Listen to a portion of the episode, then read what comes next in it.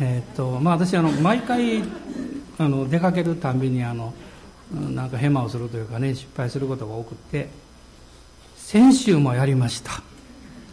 あの金曜日にですねトビー先生と福井県に夜の集会があるのでえ行ったんですけども、まあ、行く前大阪駅に、まあ、午後行きまして、まあ、チケットをいつもインターネットでこう予約するんですね。でカードを入れましたら出てこないんですね。あの予約がありませんということなんです。でもうすぐ電車出るのにこれは大変だと思いました。おかしいなと思ったんです。それであの、まあ、予約した時に印刷物を持ってましたのでそれを出してみてみたんですけども予約をした日がですね12月の13日、まあ、1ヶ月前からしかできないので1ヶ月前に忘れないようにやったんです。そうしたらですねその日のチケットを予約したらしいんです。ええと思いましてね。もう1ヶ月経ってますからまあまあチケット代ももうこれはダメだなと思ったんですけど、まあ、それよりもこれ乗り遅れると大変なので ですぐにあの、えー、その県の、まあ、発行してるところ行きましてで、まあ、今日の分だけを取ろうかなと思ったんですけどもちょっと言ってみようかなと思ってですねあのその印刷物を出しましてね、えー、実はあの日にち間違ったんですって言ったんです。そしたらその方がですねちょっと待っててください言ってね事務所の中入っていかれたんですよ。なかなか出てこないですね。まあ10分ぐらいに私は感じたんですけど、まあ、もう少し短かったかも分かりませんけれどもあのずっと私待ってました。でその間皆さん私何をしてたと思います？いやそれは祈ってましたよ。クリスチャンですからね。ねえもう祈ってました。ひょっとしたら可能性があるかもわからないと思ってですね。でしばらくして出てこられてですねその方が私を見てまあ日にちを間違えたということであのこれはお返ししますって言ってくださったんですよ。よかったですよ。1万数千円助かりました。それでね。まあそれだけじゃなくって、まあ、チケットがあのちょうど空いておりましたので、えー、間に合ったんですけども、まあ、私たちクリスチャンというのはこの祈れるんですね。でしかもあの本当にこう自分の心の中にあるいろんなものを父なる神様に祈れる。これはすごいことだと思います。で今日はあのローマ人への手紙の8章の26節と27節の中からちょっとタイトル難しいんですが「えー、御霊による祈り」ということをお話したいと思っています。えー、ローマ人への手紙の8章の、えー、26節と27節です。えー、御霊による祈り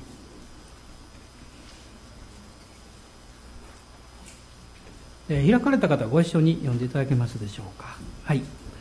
御霊も同じようにして弱い私たちを助けてくださいます。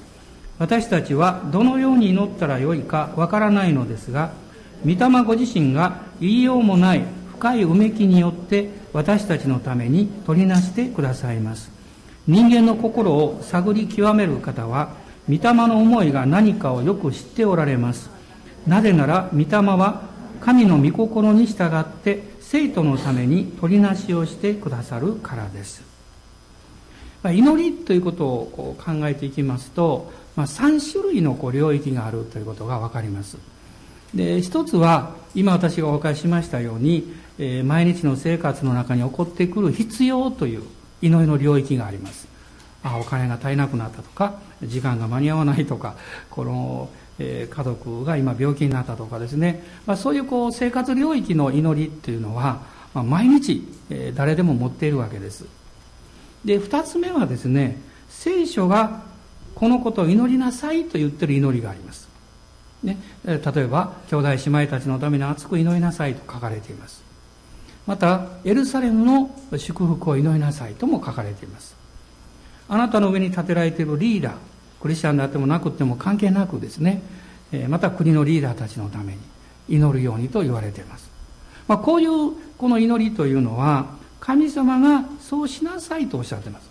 なぜかというとですねそれに従うとあなたは祝福を受けます。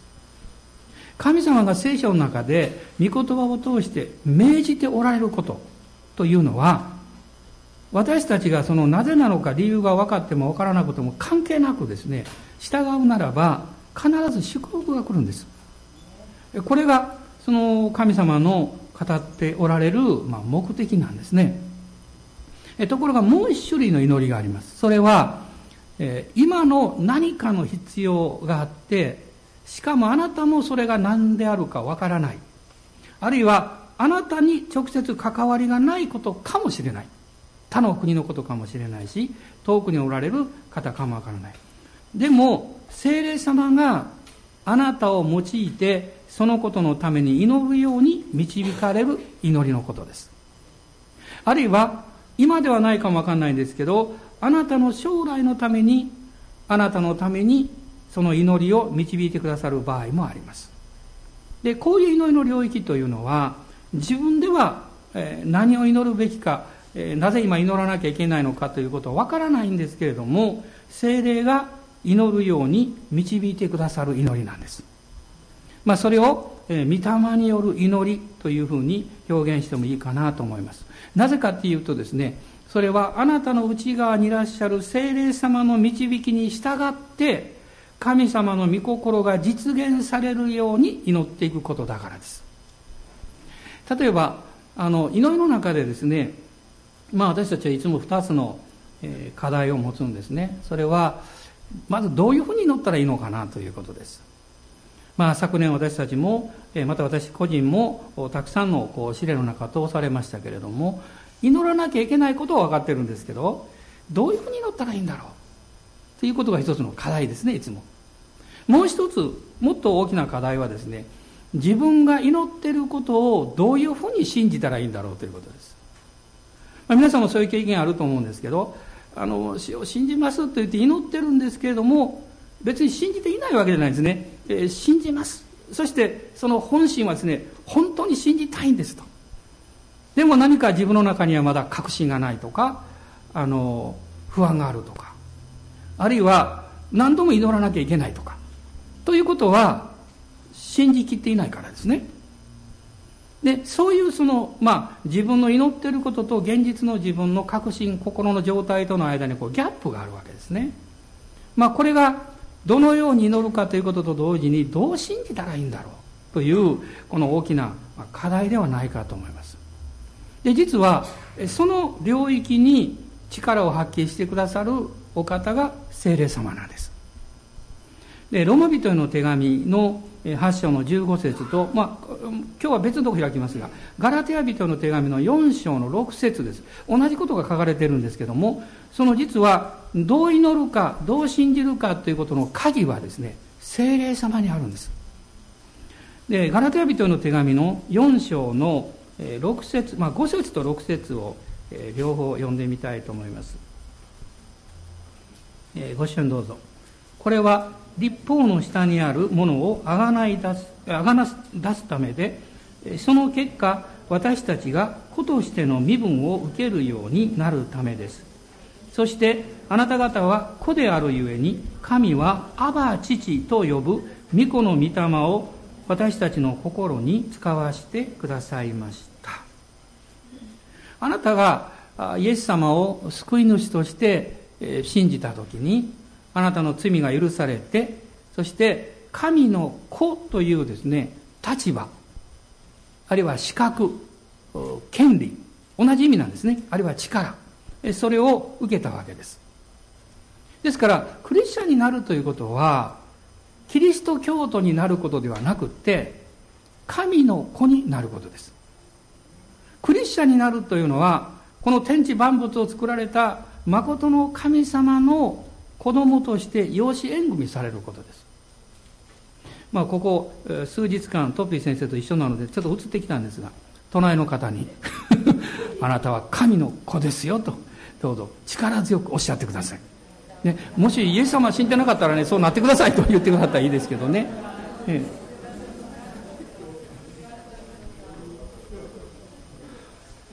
実はクリスチャンが祈るというのはですね、神の子とされているので、天のお父様に祈るわけです。まあ、もっと分かりやすく言えば祈るというよりも話すわけです。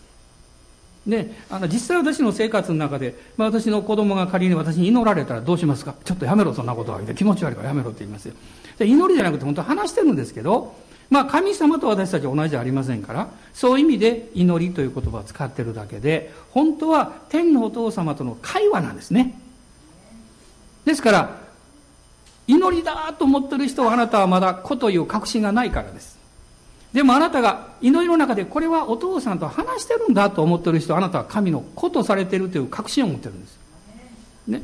で子とされているという確信を持つということはこの五節にあったように贖いを受けているという信仰を持っていることです。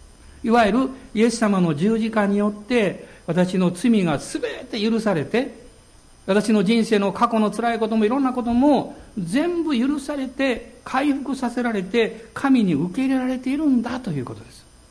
別の反対の方向から言うとですね恐れとか拒絶感から解放されたということです。おそらく私たちのこの生活、まあ、人生の中の一つの問題はですね自分が自分を拒絶しているということじゃないかと思います。まあ、いろんな失敗とか嫌なことがあったり辛い経験をしてあるいは自分が悪いことをしてしまった。こんな自分なんか許せないと。ね、前の人が許すと言っても私は自分が許せない。こういう人たちたくさんおられるんですよ。まあ私もその一人だったかもわかりません。その結果、自分を受け入れないという拒絶感を心の深いところに持っているために、それが罪意識と結びついてですね、愛されていることをなかなか素直に感じることができないわけです。皆さん、拒絶感とか罪意識のあの弊害は何かっていうと、あなたの感情の領域、気持ちの領域に、あなたと他者との間に壁を作ってしまうということなんです。その結果、人々が優しくしてくれても素直に優しいと受け入れ取れにくくなるんですね。あるいは自分自身も親切にしたいと思いながら素直にそうできなくなってしまう。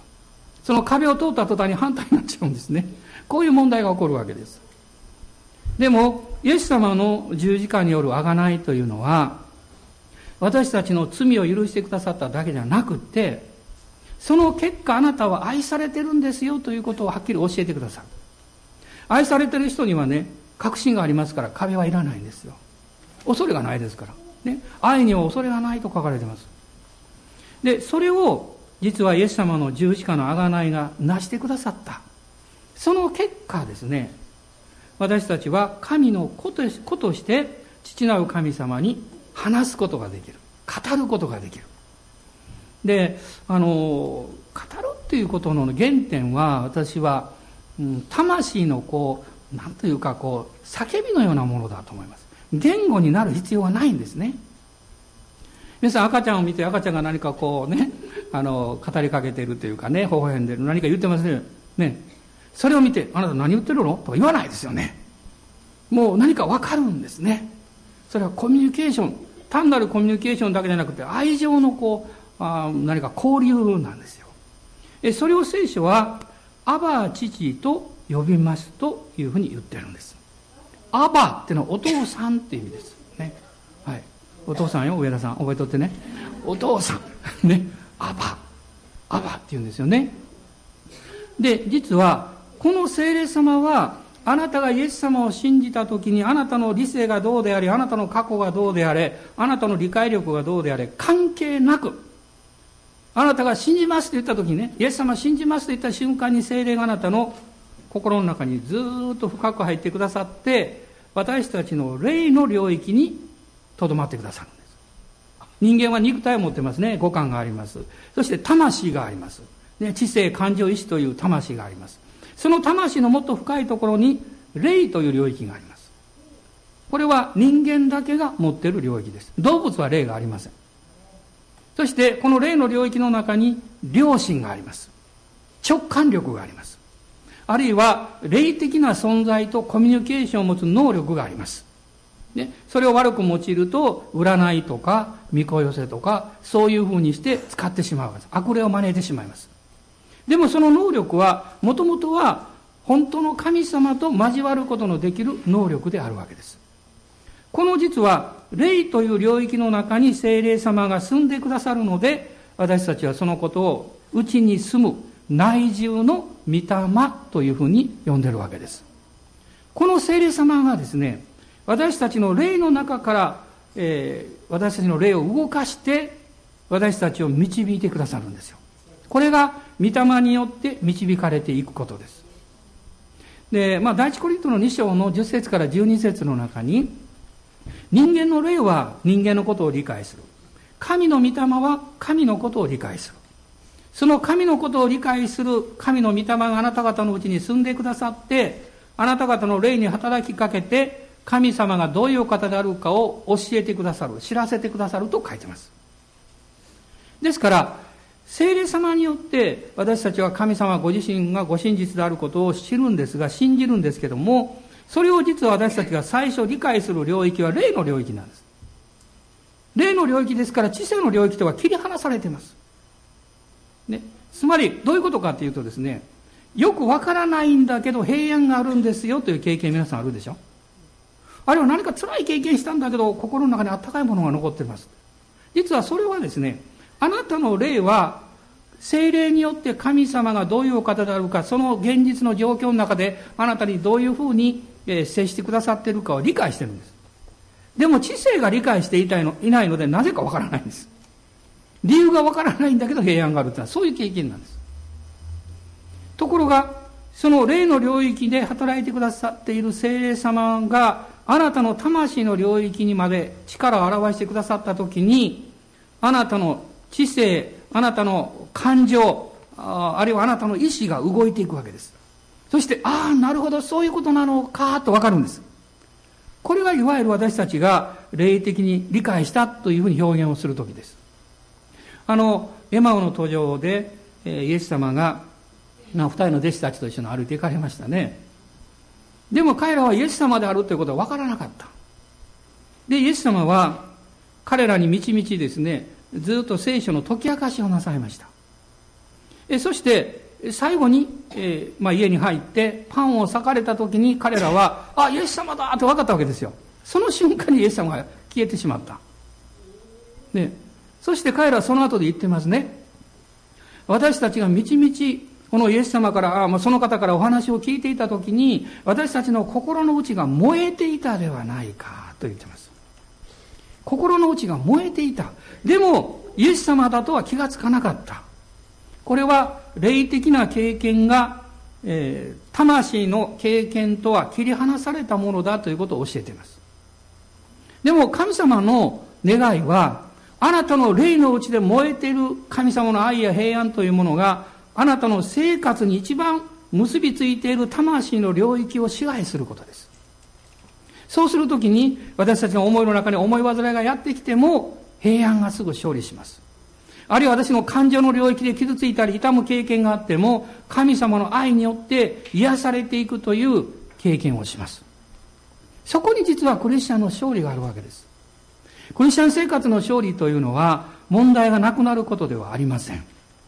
そうではなくって、問題のただ中にあって平安を持って前進することです。アーメンでしょうか？悩みがなくなるわけじゃないんです。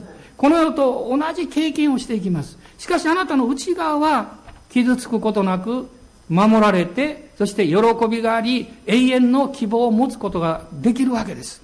ここに勝利があります。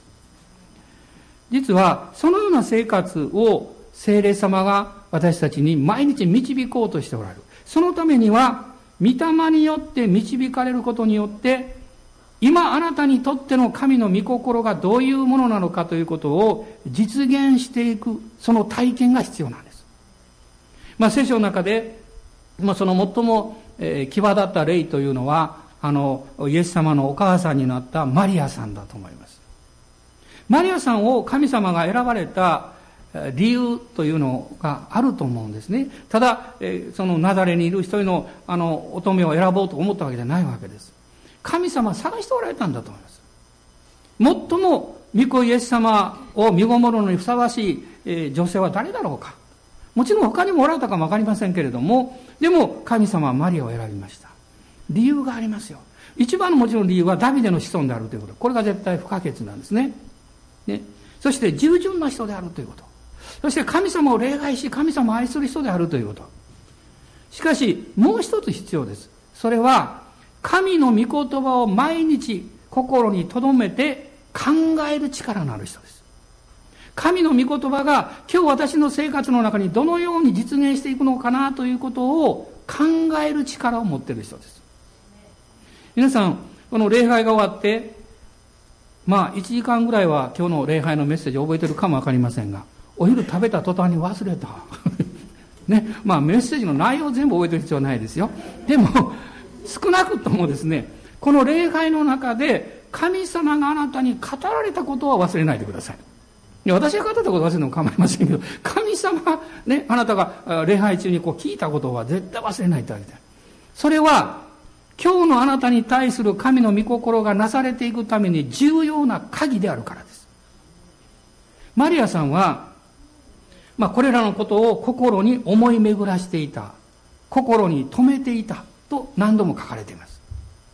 それはなぜかっていうと、見つかりガブリエルが現れた時に、あなたの御心が好みになりますようにと献身したからです。皆さん、献身とは何なんでしょう？あなたができることを神にするのが献身ではありません。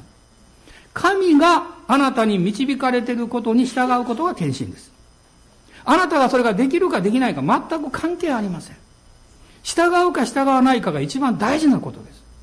時々クリスチャンでもですね、こういうふうに言うんですね。あ時間ができたら教会に行きます。少し余裕ができたら捧げます。で、力があったらなんか奉仕します。これは献身ではありません。それは、あなたが満足するために従ってるだけです。献身というのは、あなたが時間があろうがお金がなかあろうが、そんなこと全く関係ありません。主がおっしゃったので私は従います。これが献身です。つまり、神があなたに語られたことに対して自分を捧げることが献身です。マリアさんはそれをしたわけです。ですから大事なことが一つあります。つまり神様があなたに何かを語られたとします。精霊があなたに何かを語られたとします。しかしその語られたことというのは、実現していくのに時間がかかるということなんです。いや、むしろ、時間を必要とするということです。時間というのは第4次元なんです。この、いわゆる私たちは、その、えー、いわゆるこう、こういう物質の世界がありますね。でも、これだけではありません。時間ということの中で実は動いています。物事が。実は神様はですね、この時間の領域を用いて、あることをある期間の中でなそうとなさるんです。ですから、主から御言葉を聞いても、それが実現するまでにあることは1時間、あることは1日、あることは1ヶ月、あるいは1年、あるいは10年、あることはその人の全生涯を必要とします。マリアが実は最初に祈った、あなたの御心が好みになりますように。そのことを彼女が一番大きなことを経験するのに何年かかったと思いますちゃんと計算できるんです約34年間です。約34年少し。どういうことかというとイエス様を身ごもりました。10ヶ月余り。ね。そしてイエス様は33年約半の生涯の中で最後に十字架につけられました。そうでしょ？ですから、見つかりガブリエルが彼女に語った一番重要なことが、マリアを通して実現するまでに34年数ヶ月かかったことになります。ね、その時にマリアさんはどこにいたんですか？目の前に自分の愛する息子であり、また救い主でいらっしゃるお方が十字架につけられているその真ん前に立ってました。私はね、それを考えた時にね、もうよくぞそういうところに立てるかなと思うんですけども、もう一つの恵みはこういうことです。あなたの生涯において、私の生涯において、神が最もなさろうとしているその御言葉の実現の時にあなたはそこにいますかということです。あなたはそこから逃げていないですか？あなたはそこから離れて、この世のことに忙しく巻き込まれていないですか？という問いかけです。神があなたの人生という素晴らしい、この場所を用いて、ご自身の見業をなさろうとしているのに、あなたの心が他のところに行っていないですか？マリアはいつも神様の御心に沿って歩いてたんです。これが献身です。そしてそのように彼女を導き、助けてくださったのは、実に精霊様ご自身だったんです。まだその時にはペンテコステが来ておりませんから、マリアさんのうちに精霊が内住されるということはなかったんです。今のようにはね。でも彼女は従うことができた。主の助けと精霊の助けによって、もちろん精霊様も働いてくださってましたから、今はねまあ、もちろんマリアさんもそのペンテコステの日にを通して御霊の内情を経験されたんですけど私たちも同じ経験をしています精霊があなたのうちにおられてそして、え、そのマリアさんのその以前の経験以上に精霊が内側から私たちを導いてくださって従って歩むことができるという特権があるんですもしその特権を無視するならばこれ以上大きな罪はないかもわかりません。これ以上大きな神様に対して申し訳ないことはないかもわかりません。私たちが誰かと約束をして守らなかったらそれだけで痛みが残るでしょう。でもその方があなたのために命を懸けてくださった人であったらどうでしょうか？あなたは生涯食えるでしょう。私がこの地上の人生を置いて、終えて、かろうじて天国に行けたとしても、どうして私はあの地上の人生の中で主がおっしゃってることに従おうとしなかったんだろうか？できるようになったらしますとかそういうわけばっかりしてですね、結局やろうとはしなかった。皆さん、今は年の初めです。どうして神様はこの年月をくださったんですか？私たちがリセットしてもう一度やり直すことができるチャンスをくださっているからじゃないですか？この新しい年もう一度神様の御言葉の前に立って、主私はあなたに従いますと。あなたを愛していきたいんですからと。その再建士の時を持つことができれば幸いだと思います。どうぞ大人の方にね、神様すごいチャンスくださってますよと、ね、自信持って言ってあげてください。チャンスをね、神様くださってるんだと。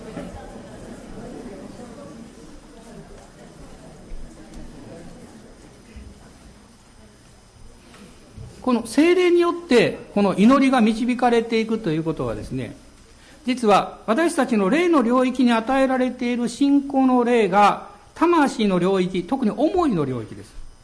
考えの領域です。その領域に支配する力を発揮することです。で、まあ、最近私は考え、まあ、教えられてることあるんですけどね、実は私の思いの領域の、えー、壁は何だろうかってこう考えますとですね、おそらくそれはね、気分だと思います。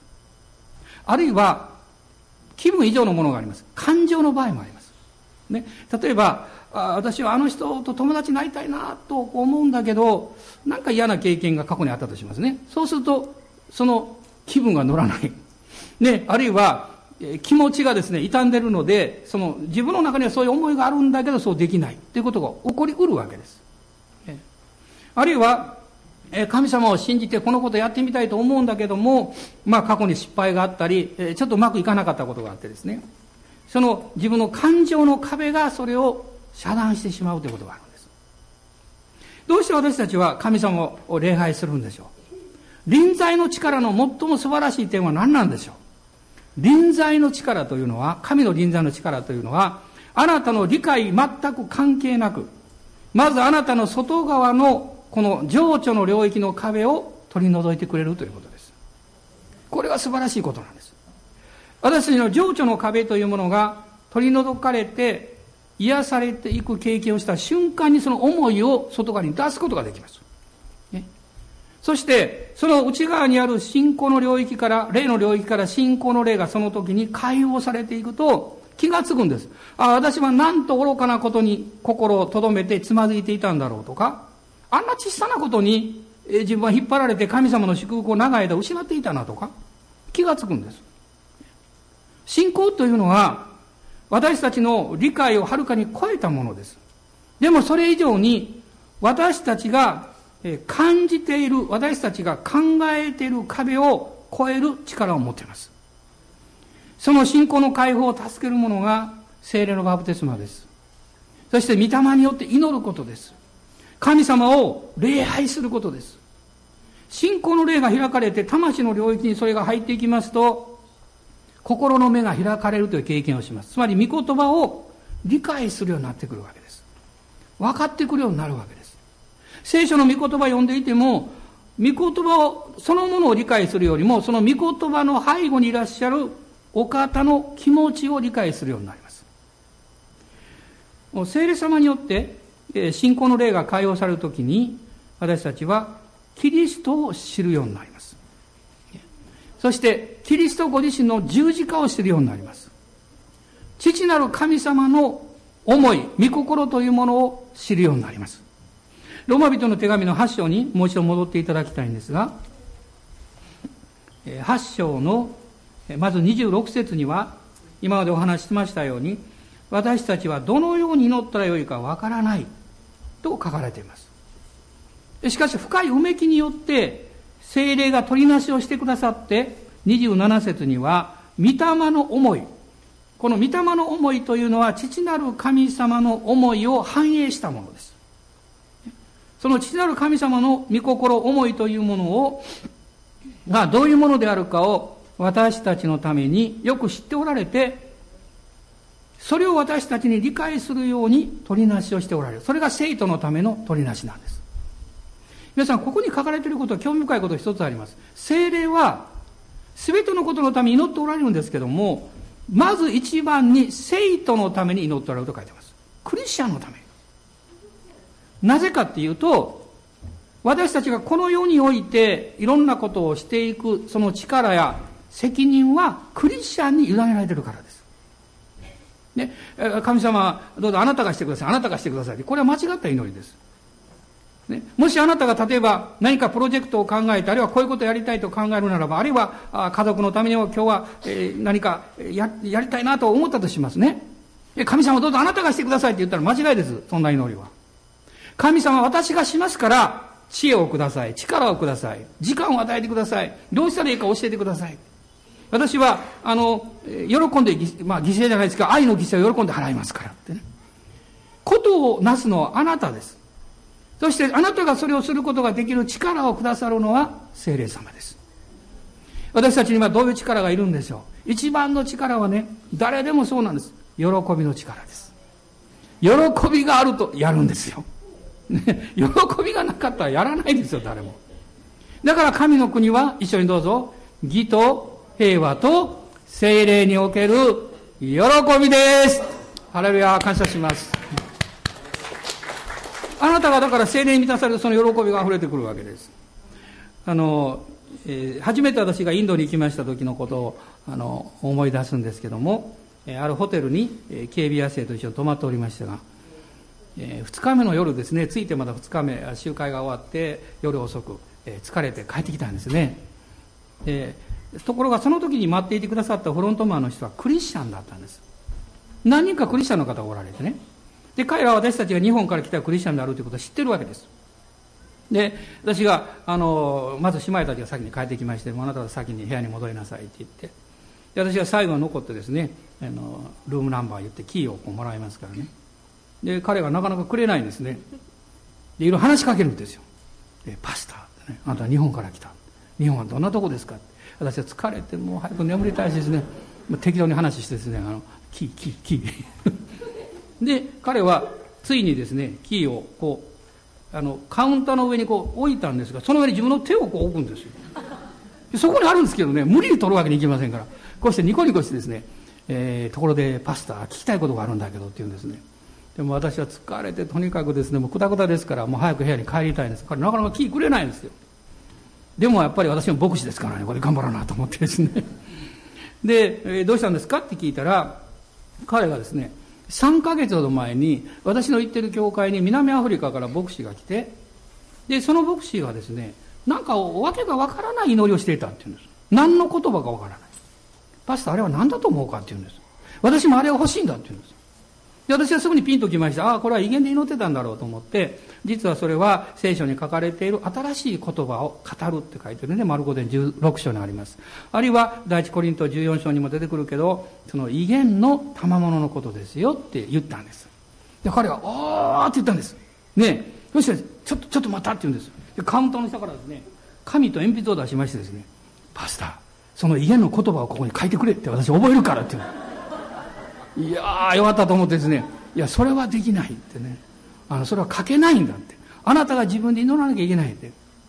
で、どうしたらいいかって言うから、うーんと考えて、3分くらいで話そうと思ってですね。イエス様死にた精霊が来られて、そして精霊様に委ねてあなたがイエス様を礼拝して賛美したら、内側から出てくるから、あの、英語で祈らないで、えー、その赤ちゃんのように祈ったらいいよ、自分でやりなさいよ、バイバイ、みたいなですね。早くキーキー、キーが欲しいということで。で、まあ彼はニコニコしながら、分かったって言ってですね、で、そのルームキーをくれたんですね。で、私やっともらって、ああ、帰ろうかなと 思ってですね。で、まあ最後にまあ、ありがとうっていうからカウンター越しに握手しました。その瞬間に精霊が私におっしゃったんです。今彼のために祈りなさいって。いや、主よ疲れてますから明日にしてください。ということもできる。私一度失敗したことあるんです。もう何年も前ですがね、今だにあの後悔してるんです。ある国の一人の牧師が私に聞いたんです。あのね、えー、あなた何か別の言葉で祈ってるけど、あれどういうことなんだろうって聞かれたことがある。で、私ちょっと説明をしたんです。もうその時すっごく疲れたんです。で、それで説明をして、あのそその人も牧師ですからねね先生ね自分で祈られたらいいですよって言って私寝てしまったそのことをずっと後悔します。ずっと後悔す。るどうして私はね自分のこう疲れを押してでも、えー、その時間を使うエネルギーを使うことをしなかったんだろうって本当に愛がない人間だと思ってねもうずっといまだに後悔してます。おそらくもう会うことはないと思うんですね。難しい国におられますからね。でまあその時はだからインドの時はねあの従うことできたんですよ。感謝ですよね。で私は手を握ってね今イエス様の皆によってあなたを祝福します一緒に主を礼拝しましょう手を握ったままでね私は手を挙げてね威厳で祈り始めた神様賛美し始めたんです。でここに祈ったらいいよって賛美し始めました。そうしたらもう数分もしないうちに彼が精霊に満たされてハレルヤーって賛美してるんですよ。皆さん一緒に言ってください。ハレルヤーってね。ちょっとメロディーをつけて、ハレルヤ、ハレルヤ、ハレルヤってこうですよ。もう、もう止まらなくなっちゃって彼がですね。そうしたらもう10分も15分もこう続いた私は今度は逆にもう早く手を離して帰りたいなと思って。まあでも、もう精霊満たされてね。もうそれはもう夜中のもう12時前ぐらいでしたからね。誰もいなかったんですロビーには。で、カウンター越しにね、彼と私が手をこう片手に片手を手を上げてね神を礼拝してるんですよ。もう写真撮ってくれてほしかったわ誰かね。もう本当に素晴らしい光景でした、そして翌日から彼は私の顔を見るとね倍ぐらいのスマイルですね。で私はああいいことをしたんだなと思ってねすっごく嬉しくなりました。皆さん信仰の霊があなたの内側から溢れてくるとあなたの心が変えられていくんですよ。あなたの持ってる問題とか課題とか、それは急になくならないかもしれませんが。でも皆さん、ネガティブに考えてるよりもポジティブに考えてる方が知恵が与えられるんですよ。何でもそうでしょ前向きに考えてるとね、解決法っていうのは与えられるものなんです。恐れる必要がないからです。ね、今日私たちはこのように精霊に満たされて、新しい習慣を始めていきましょう。ハレルヤ感謝します。今立ち上がりましょう。でもう一度、ハレルヤと一緒に賛美しましょう。アーメンハレルヤ感謝します、えー、一緒に主を礼拝しましょう。ハレルヤハレルヤおハレルヤメンハレルヤ今までそういうふうに祈ったことない方ね礼拝したことない方思い切って声出してください。そしてねあのハレルヤと主をあがめましょう。アーメンハレルヤレルヤレルヤおーハレルヤ主よ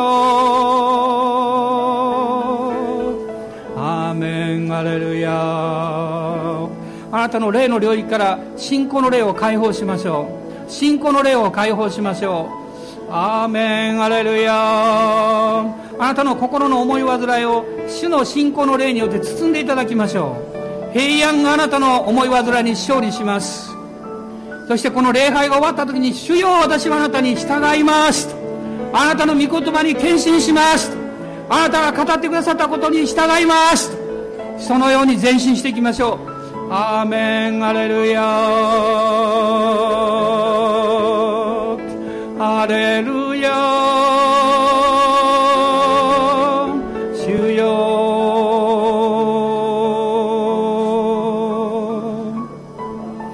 ある人は感情が傷ついています。あるいは恐れがあるかも分かりません。今主が癒してくださいます。あなたはもっと夫を愛し妻を愛し子供たちを愛しあるいは良心を尊敬するようになります。あなたのその情緒の壁が取り除かれるからです。あなたはもっと兄弟姉妹を愛する人になります。人々のために祈る人になります。アーメン。ハレルヤ主よアーメンハレルヤ主よハレルヤ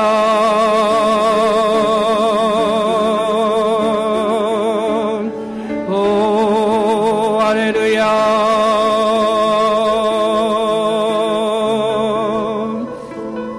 あなたが今内側からハレルヤと賛美しているその、えーそのなんていうかチャンネルで赤ちゃんのように音を出せば威厳になります。威厳で祈ったことのない方もそのように語り出してみてください。オーララサンバラララスカラララシリビリハンダララスローリアンアレルヤメンアレルヤオーリアンバララスカラララシンバラララスローリアンおーアレルヤ主よアーメンアーメ父なる神様の思いが映し出されますように。父なる神様が語っておられることを聞くことができますように。おーアレルヤーメンアレルヤおーおーおーあなたの小さな拒絶感やあなたのつまずきによって神の祝福を失わないでください。失わないでください。おーハレルヤーメンハレルヤー主よオーラバララサンバラララスローリア。許す必要があるかも分かりません。許されてることを信じる必要があると思います。まずあなたの人生があなたの過去がキリストの十字架によって完全に許されていることを信じましょう。アーメンアーメンアレルヤ。主よ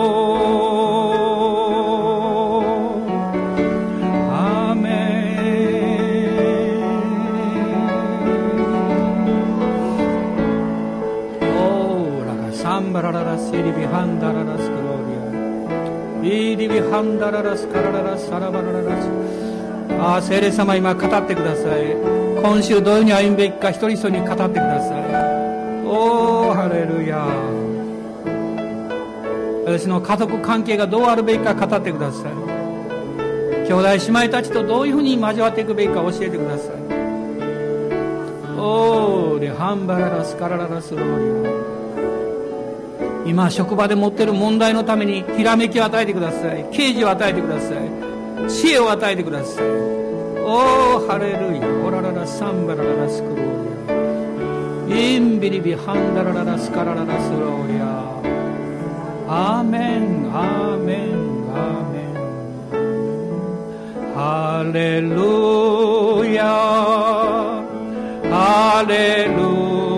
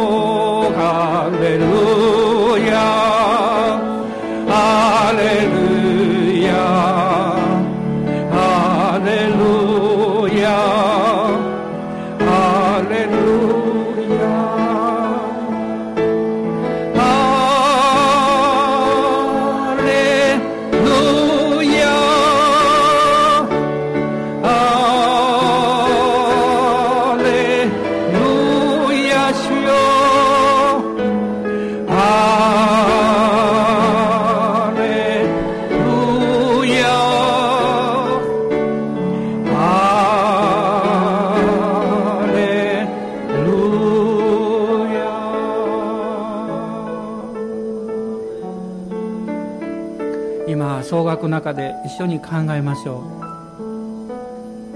う。どういうふうにどういう言葉や態度でもっと私は家族を愛することできるんだろうか。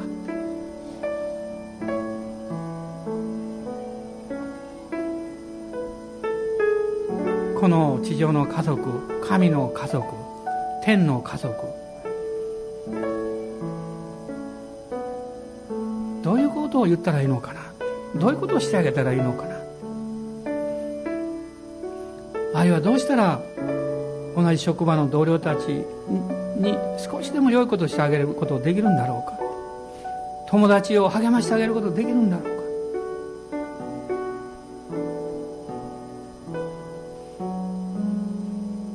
自分の思いだけではなく主が教えてくださって従う勇気を与えてくださいますように。あなたはこの世界を変える人だから。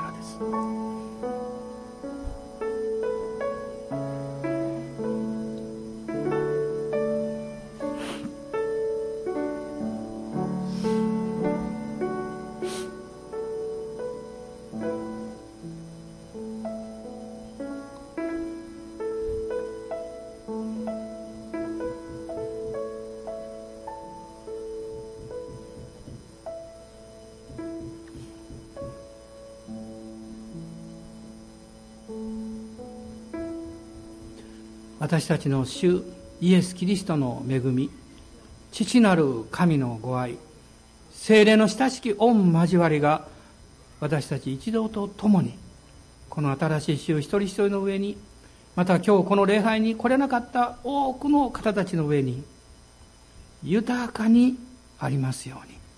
アーメン